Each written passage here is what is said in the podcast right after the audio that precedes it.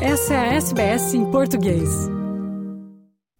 Olá, viva Fernando, boa tarde, boa tarde a todos. E olhamos esta semana para o facto de o governo português, no Orçamento do Estado para o próximo ano, ter decidido terminar com o benefício fiscal para os futebolistas.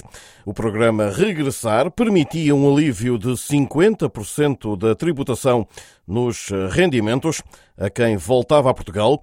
No entanto, o Orçamento de Estado para o próximo ano passa a incluir um teto máximo de 250 mil euros anuais no rendimento, o que irá excluir os jogadores de futebol que habitualmente recebem valores superiores a este limite.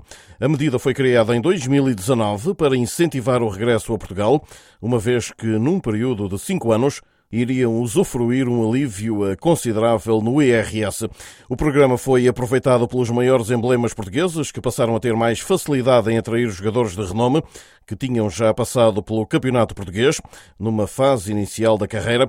O caso mais recente é o de Angel Di Maria, que voltou ao Benfica este verão, depois de uma primeira passagem pelo Estádio da Luz entre 2007 e 2010.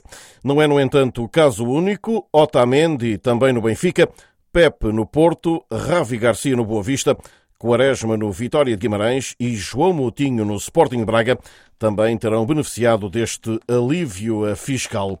O fim destes benefícios vai, entretanto, tornar o Campeonato Português menos atrativo.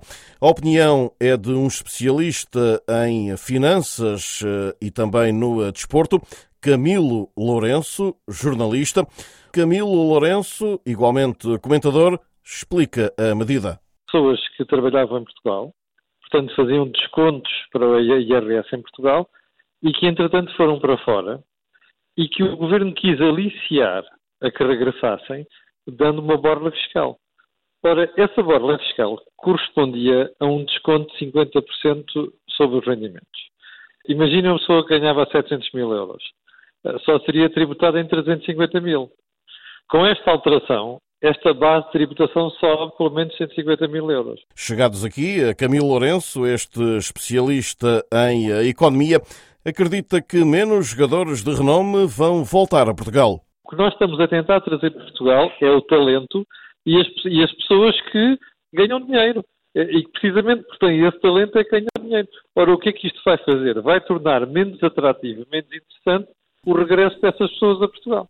Um exemplo que já aqui dei é o de Ricardo Quaresma, ex-internacional português, Miguel Pinto Lisboa, presidente do Vitória de Guimarães de 2019 a 2021 e responsável pelo regresso de Quaresma a Portugal, já revelou que a contratação do antigo eh, jogador foi possível apenas devido a estes benefícios fiscais que o governo agora vai limitar em 2024. É óbvio que o programa Regressar teve um impacto decisivo na contratação do Ricardo Quaresma, como ter no regresso de outros talentos ao futebol português.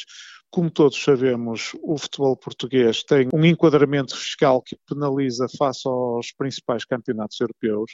Temos uma taxa de IRS que é sempre a tabela máxima, que é os 48%, que impede que clubes como o Vitória Sport Clube e outros possam ser competitivos no contexto europeu e fazer regressar estes talentos que tão importante é para a valorização dos nossos clubes e do nosso futebol. O tema, desde que o Orçamento do Estado para o próximo ano foi apresentado, eh, está a causar polémica. O Sindicato dos Jogadores e também a Associação Nacional de Treinadores de Futebol acusam o Executivo de Lisboa de falta de diálogo com os protagonistas sobre este corte nos benefícios do programa Regressar.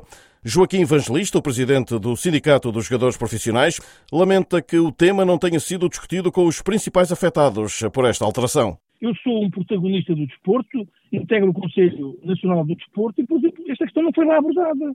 E deveria ser. A questão da fiscalidade no desporto parecia uma discussão no âmbito do Conselho Nacional do Desporto.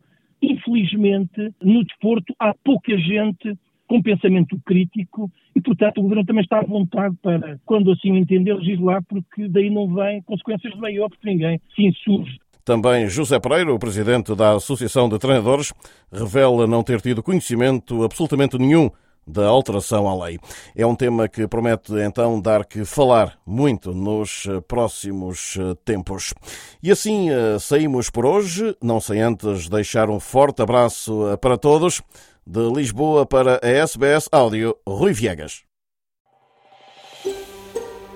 Quer ouvir mais notícias como essa?